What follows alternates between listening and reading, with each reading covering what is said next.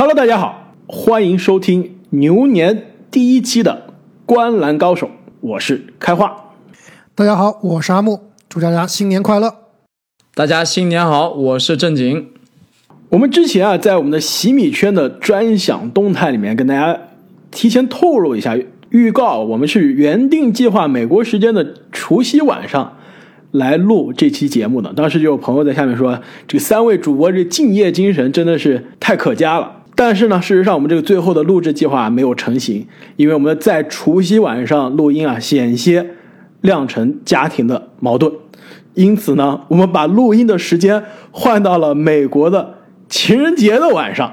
你看，这样就没有矛盾了。再次引发了巨大的家庭矛盾。对，但是抵着家庭矛盾的压力啊，三位主播决定还是要按时的把我们这一期牛年第一期的节目给大家献上。而且这期节目呢，不仅这个节目的内容啊，我们准备了很久，也是非常的感兴趣啊。那更重要的是呢，这一期节目啊，我们在节目中又会给大家带来《观澜高手》的第二次听众回馈的抽奖活动了。那跟之前元旦我们做的回馈活动的礼品相比啊，这次的抽奖的礼品下了血本了，我都想要了，而且真的是下了血本。而且之前我们送的是喜马拉雅的这个。月卡嘛，其实我们之前还是想看看是喜马拉雅能不能给我们赞助一下这个活动，结果呢，喜马拉雅这个没没愿意给我们赞助，我们自己掏钱包给的各位幸运的这个中奖的听众买了这个月卡。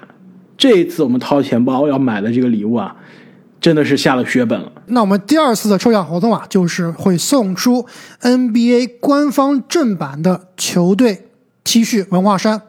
那这个 T 恤啊，也是会从。NBA 官方的淘宝、天猫旗舰店直接发出。那无论你的主队是哪一支呢？最终获奖的听众是可以选择这个球衣的球队。没错，而且这次啊，我们会一次送出两件 T 恤作为我们的新年大礼。那参加我们的抽奖呢，有两种方式，一个呢是通过啊我们的“灌篮高手”官方微博，只要你转发我们的官方微博啊，就有机会领取我们的一件球队文化衫。那么另外一种参加方式呢，就是只要你加入了我们的洗米团啊，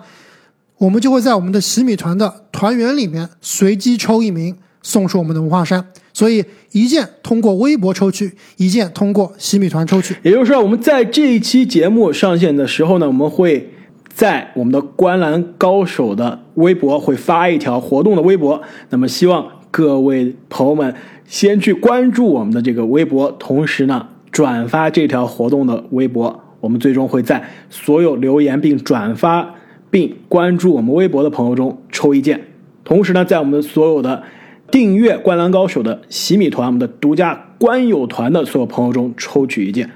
如果现在还没有来得及去加入我们的洗米团，现在还有机会，在我们抽奖活动的截止之前加入的所有洗米团的朋友都可以参加我们的抽奖。那我们的活动截止日期呢，就是北京时间的二十二号晚上十一点。而且既然聊到洗米团，我觉得还是有必要跟大家再介绍一下洗米团的这个功能。其实我们之前上线了洗米团之后呢，有听众朋友在下面留言，是不是我们节目开始变成收费的了？那这点肯定是不是的，因为我们现在所有节目依然是保持免费的收听，即便呢你暂时啊不打算加入洗米团，我们现在的所有节目仍然是可以正常。收听的，只不过呢，如果加入了洗米团的朋友啊，可以提前一天来听我们的节目。另外啊，就是成为这个观友团的成员之后，可以参与我们专门发的这个专属动态来和主播互动。而且最后也一个也是最有意思的特权啊，就是可以获得一个观友团的名牌，这个上面的数字啊，跟你参与观友团的时间有关。没错啊。这个现在我们应该这个号码应该发到了，正好是第五十号。在此呢，我们要非常感谢这前五十，其实要减去正经啊，这前四十九位粉丝对我们的节目的大力支持，真的是非常非常感谢大家，也是非常感谢啊这些支持我们的朋友。但是啊，无论你现在是不是参与了西米团、官友团。只要你能继续收听我们的节目，继续给我们点赞、留言、好评和转发我们的节目，就是对我们节目最大的支持。谢谢大家。那么聊完了活动，聊完了我们的洗米团，那言归正传，要来到今天我们要讨论的这个话题了。其实今天的这个话题啊，我们三个人其实之前经常会聊，也是一直期待有机会来做这个话题。那正好最近 NBA 可以说这个赛季啊，进入到一个相对平稳、进入正轨的一个阶段了。呃，大的新闻比较少，但是啊，我们今天的主题也正是来自本赛季的一个最大的新闻，没错，也就是哈登交易到篮网这条新闻。没错，这一个惊天大交易啊，包括其实之前韦少和沃尔的这个互换的大交易，也是让我们重启了对于啊 NBA 历史上这些重磅大交易的讨论。那因此呢，我们今天就跟大家来回顾一下这些改变了 NBA 历史进程的重磅交易。因此，我们把这个目光呢，我觉得历史上这样的交易啊，其实仔细想一想还真的很多，而且基本上每隔几年就要出现一个基本上改变争冠格局的交易。因此，我们今天就把我们的目光放在过去的这个二十年，因为哈登的这个交易我们谈了很多遍啊，本赛季的交易不算，那么就从两千年到上一个赛季，就是一九二零的赛季，这之间二十年一共发生了哪些？可以说是改变 NBA 历史格局的交易。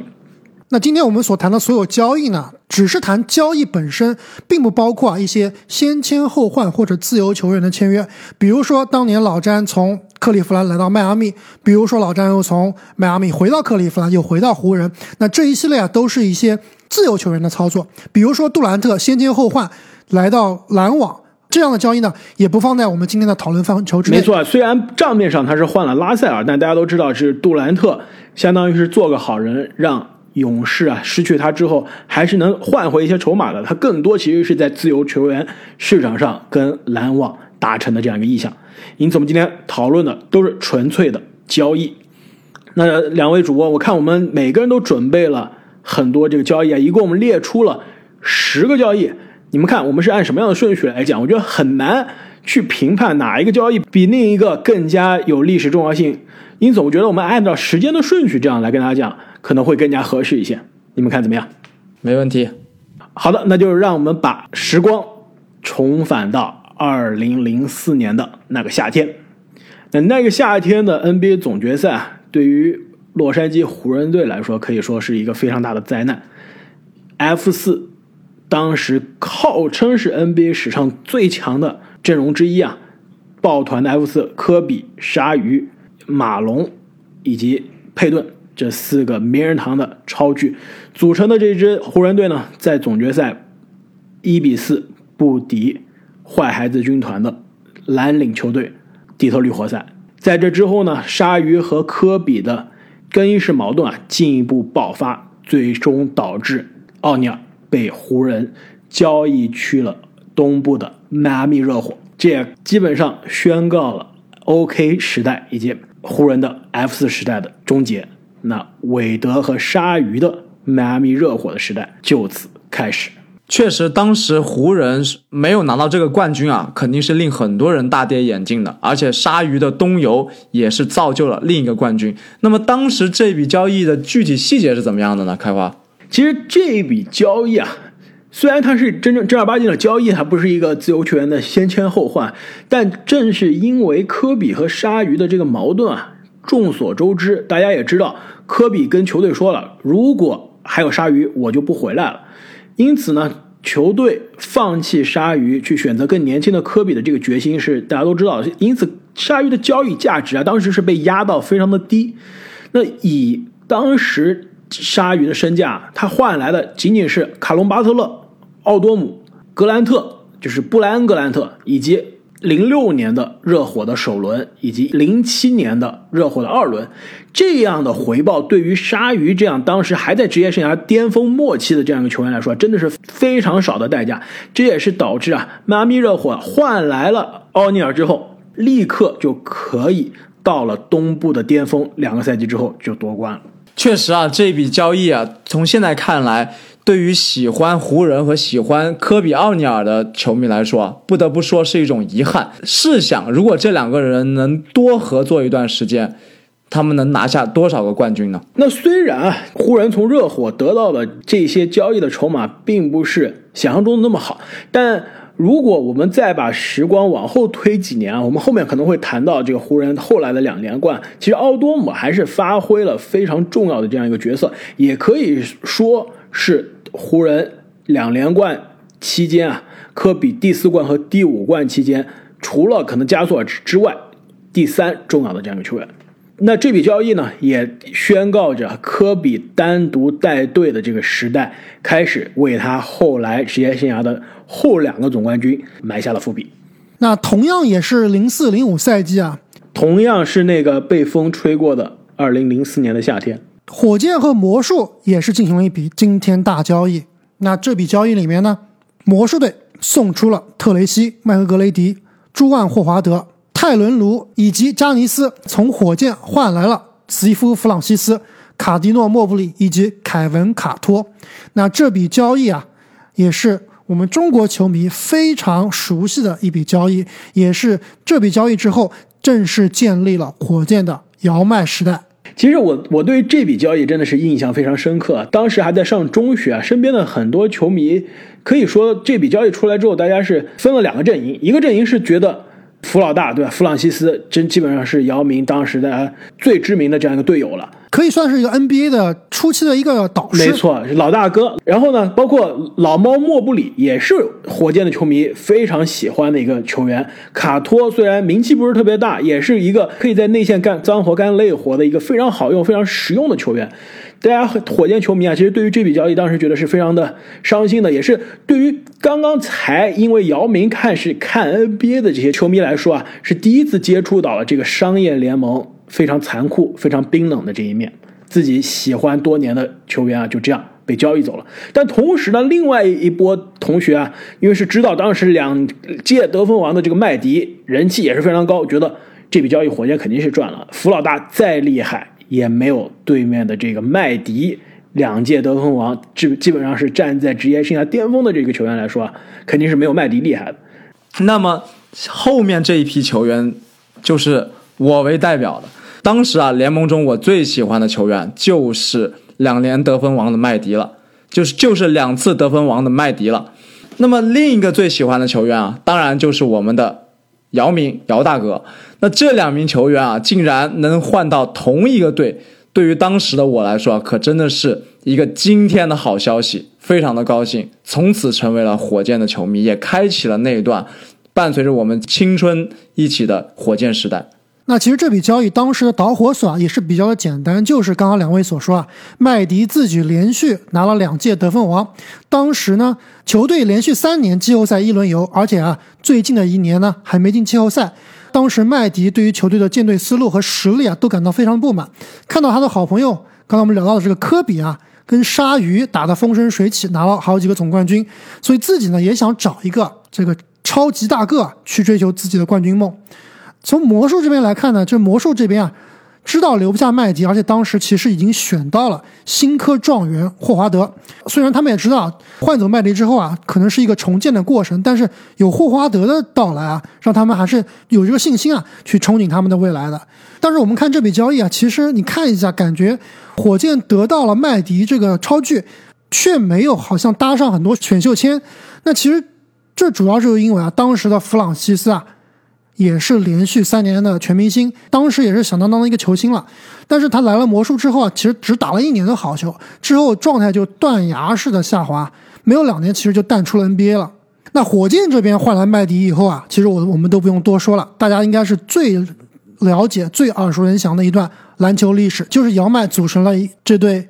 这个中国球迷最喜欢的一对组合。虽然这段时间内啊。并没有在季后赛里面打出非常好的成绩，但是当时这支火箭啊，也是极具观赏性的一支球队，而且也可以说是造成了二十一世纪初啊最大的一个如果，就是这两个人如果都在职业生涯的巅峰时刻保持健康，这支火箭到底是可以走多远？其实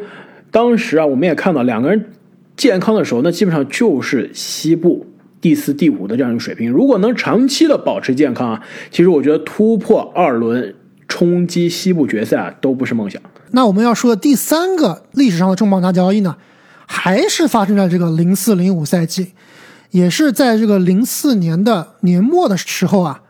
猛龙队和篮网队进行了一笔大交易。那猛龙队送出了球队历史上最好的球员文斯卡特，从篮网呢换来了阿伦佐莫宁、埃里克威廉姆斯、阿隆威廉姆斯以及两个首轮签。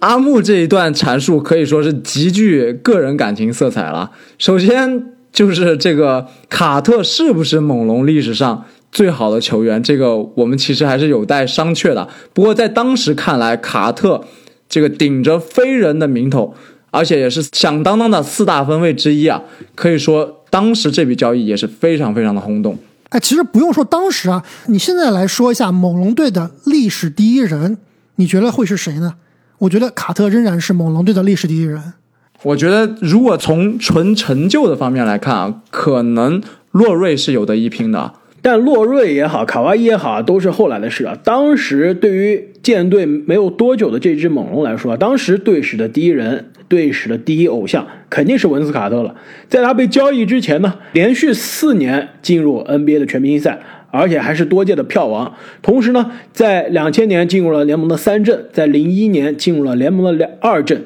一直是处在联盟可以说不一定是第一档啊，那至少是第二档的这个球星的存在，人气肯定是第一档，人人气那绝对是第一档的，而且我们之前在节目中也分析过，他是。单单凭借自己的实力，凭借自己的偶像气质啊，把多伦多这一个冰球的城市，一个在加拿大国度这个冰球国度的一个冰球城市，一下子变成了一个篮球的城市，把很多球迷啊都变成了篮球迷。这也帮多伦多猛龙啊保住了他的这个球队啊，因为当时跟猛龙同时进入联盟的是温哥华灰熊队，同样是在加拿大的城市啊，但是。没有办法，当时灰熊选秀的命啊，没有猛龙这么好，没有选到卡特这样级别的球员。那最终呢，球队不得不从加拿大迁到美国。但是卡特的存在，决定着猛龙可以留在多伦多。那其实这笔交易啊，在历史上也是一个饱受争议的一笔交易。其实我觉得当时卡特啊，自从被猛龙队选到以后啊，除了新秀赛季以外。是连续三年带队打入季后赛，更是在二零零一年的时候啊，带队打入了东部半决赛，和艾弗森带领的七六人队当时是大战七场，可能那个系列赛也是卡特职业生涯季后赛里面最华丽的一个战役了。那连续三年季后赛之后呢，球队在这期间啊也是送走了麦迪，所以整体实力不升反降。再加上卡特这两年呢，一直都是有一些伤病的困扰，所以猛龙啊后两年都是无缘季后赛。那其实当时球队的战绩啊，以及管理运营模式啊，基本上就是没有特别想去冲击这个季后赛。毕竟啊，正像刚才开花所说啊，这猛龙也是进入 NBA 不久，在卡特来之前呢，基本上就是联盟是最小众的一个城市了，绝对不能算有钱。所以当时啊，这个猛龙队也不想花很多钱、花很多代价来提升球队的战绩。那卡特刚才开花也说了，多年全明星，多届票王，这个时候呢，其实是很想赢球的。其实跟刚我刚才我说的这麦迪的情况有点像，但是这个卡特跟麦迪之所以他这个交易的争议比较大，就是因为卡特其实做的比麦迪可能要稍微绝一点。但是如果放到现在来看啊，那卡特做的，我觉得也不能算特别过分。其实基本上就是跟这最近的这个 AD 啊、哈登啊这些交易也差不了多少。最明显的体现的就是啊，他就是在场上。不卖力，给你装死。我们知道，这个零四零五赛季，卡特是打了一半被交易到篮网队的。那这一半在猛龙队的时候呢，二十场比赛场场首发，场均十五点九分，三点三个篮板，三点一个助攻。当时卡特一直说啊，这个身体不太舒服，这个打球呢状态很差，不得劲儿，不得劲，投篮投不进，百分之四十的投篮命中率，不到百分之七十的罚篮命中率，这真的是对于一个全明星的。侧翼来说没有办法接受的，但是呢，一交易到篮网之后啊，在篮网队同一个赛季的数据是二十七点五分、五点九个篮板、四点七个助攻，基本上是所有数据都翻倍。没错，投篮命中率一下子哎又准了。从百分之四十一变成了百分之四十六，罚篮命中率，这罚篮命中率也能变准了，这真的是闻所未闻啊！不知道这是吃了什么药是吧？一下又有精神了，从百分之六十九的罚篮命中率，一下变成百分之八十一的罚篮命中率，所以这是板上钉钉的装死。因此呢，其实这笔交易之后啊，卡特也是成为了全加拿大最被讨厌的人，都不是最被讨厌的球员啊。当时是可以是成为了加拿大的公敌，也是花了很多年的时间，一直到职业生涯的暮年才重返多伦多猛龙的主场的时候，不被现场的球迷嘘。这笔交易呢，其实说实话，很大的争议，也是改变了猛龙这支球队的这个历史的命运。但说实话，其实相比我们刚刚谈到前两个交易以及后面的很多交易啊，这笔交易在改变历史格局上，我觉得是还是稍微差了一些。毕竟啊，篮网换来了费人卡特，组成了。基德、卡特、杰弗森的这个三叉戟，可以说是我们印象之中啊最早的这个空接之城之一，打法非常的华丽，但是呢也没改变篮网这支球队的命运。换来卡特之后，最多也是止步于东部的二轮，再也没有重返 NBA 的总决赛了。因此呢，这笔交易更多是在球迷层面，在我们的这个情怀的层面，但。对 NBA 历史的格局啊，我觉得后面我们要谈到这几笔交易，改变的可能会要更多。从装死啊和逼宫球队的这个角度，卡特这笔交易确实是改变了历史啊，他可以说是开了这个逼宫球队的先河，而且是用一种啊比较消极的方式，为之后的这些逼宫事件可能也是提供了一个历史依据。被之后交易到篮网的。这数十年之后被交易到篮网的球员啊，提供了很好的历史的范本。黑子，哎，这真的好奇怪，为什么大家都想来篮网啊？毕竟新泽西是美国最适合居住的地方，对吧？那如果说刚刚卡特这笔交易啊，还只是在球迷这个群群体里面影响比较大的话，那下面我要说的这笔交易啊，真的可能是一个跨时代的交易，那就是在零七年的夏天啊。凯尔特人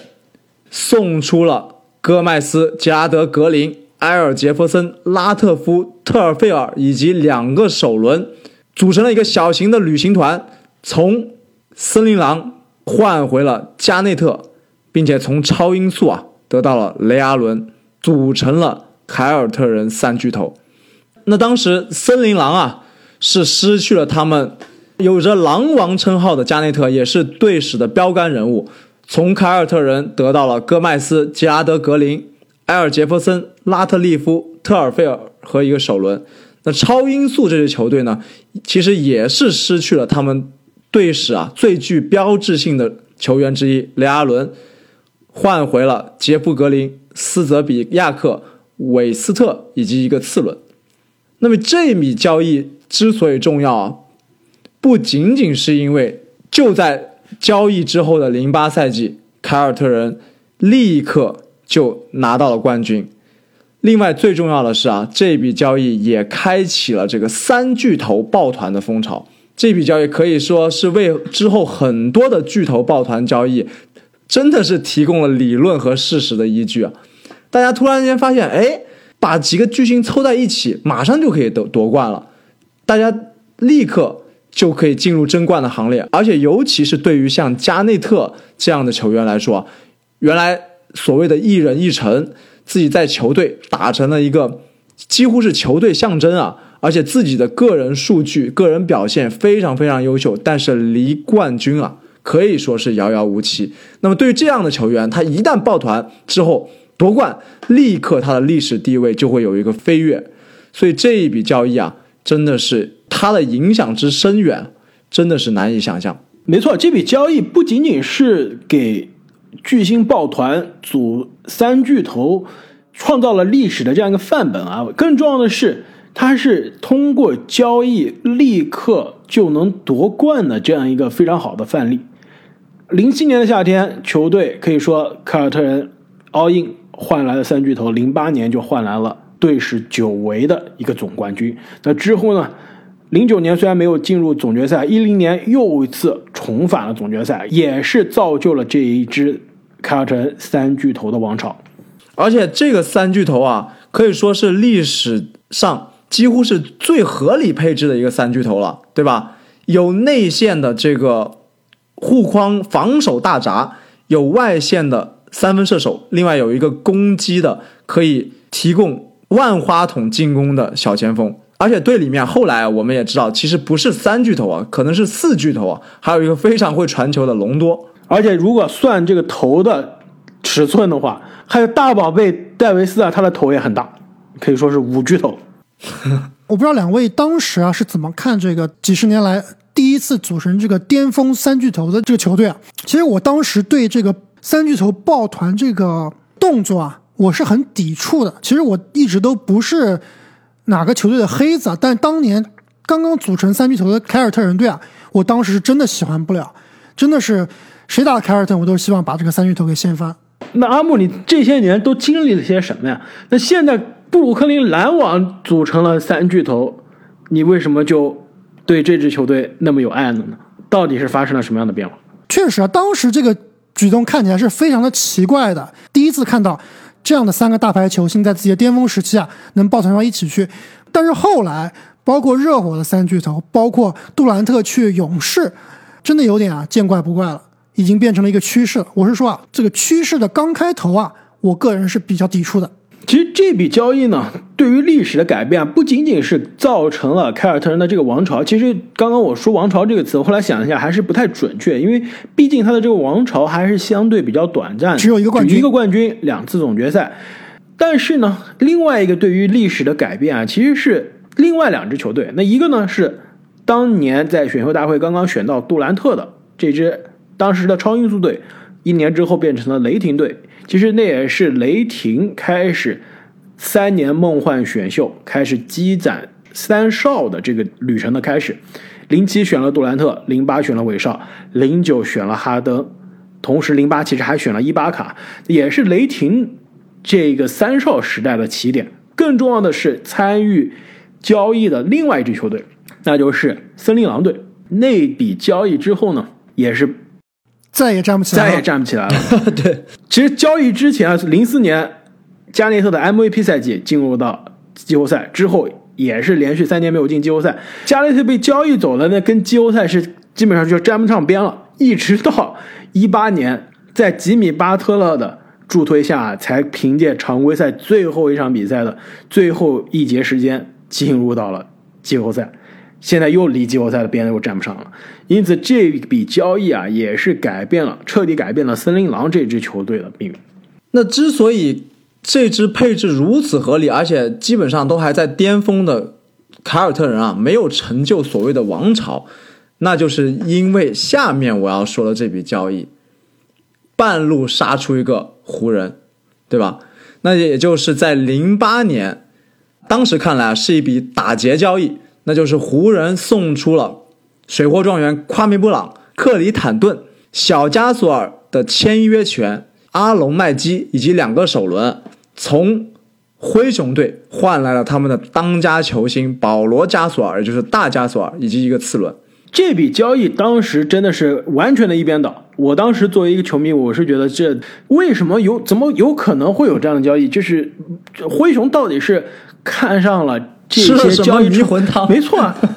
但是后来的故事我们也知道了，多年之后我们才发现，原来马克加索这个小加索的这个签约权可真的是好值钱呀。没错，当时来说啊，不得不说这一笔交易真的对湖人来说是太重要了，而且也是血赚，也是逼得马刺队主教练波波维奇啊大呼不公平。湖人历史上这个传统的抢劫交易也不少，但这一笔啊也是最重要的一笔之一。交易来了加索尔之后，苦修多年，也就是刚刚开花在说第一笔重大交易的时候啊，鲨鱼离开之后的科比苦修多年，终于不仅仅是一个人的舞台了，也不仅仅是一个人的数据表演了，开始向后鲨鱼时代的总冠军发起冲击。也就是在加索尔来到了第一个赛季。马上就获得了 MVP，也是他生涯的唯一的一个 MVP。同时呢，连续三年进入到了 NBA 的总决赛，获得了两个 NBA 的总冠军戒指。没错，而且这笔交易其实最重要的是对于科比本身而言，对于他的历史地位的加成，可以说是真的是非常非常重要，证明了离开了鲨鱼奥尼尔之后，科比也是可以带队夺冠的，而且是一个两连冠。在当时夺得第二个冠军之后啊，其实整个联盟包括我都觉得这支湖人真的是配置太合理，又有强点，整个团队团队的氛围也非常好，一定会冲击他们的三连冠。如果当时真的能拿到三连冠，科比的这个历史地位可能真的要向帮主乔丹去靠齐了。但是很遗憾，当这个我们都知道三连冠真的是非常的难，你知道他为什么没有拿三连冠吗？因为拜纳姆吗？因为诺维斯基 在湖人冲击三连冠的道路上把湖人队横扫。没错啊，那可能也是奠定，那可能也是奠定诺维斯基历史地位的事件啊，对吧？不过当时来看，这个加索尔真的是非常非常适合科比的一名球员啊，无论是性格还是能力都非常匹配。但问题是，湖人没有想到他们的冲冠道路上需要打小牛。你看看加索尔职业生涯打诺维斯基的数据，每次季后赛遇到诺维斯基都被诺维斯基横扫。这交易我本来是想吹科比、吹加索尔的，怎么被开花歪楼歪到诺维斯基身上去了？而且这笔交易的另外一个影响啊，就是铸就了当年湖人在西部几乎是统治的地位，也是阻拦了很多在这个时间段巅峰时期的球星冲击总冠军的道路。就比如说刚刚阿木提到的姚麦组合，那本期节目依然分为上下两期，请大家继续关注我们的下期节目。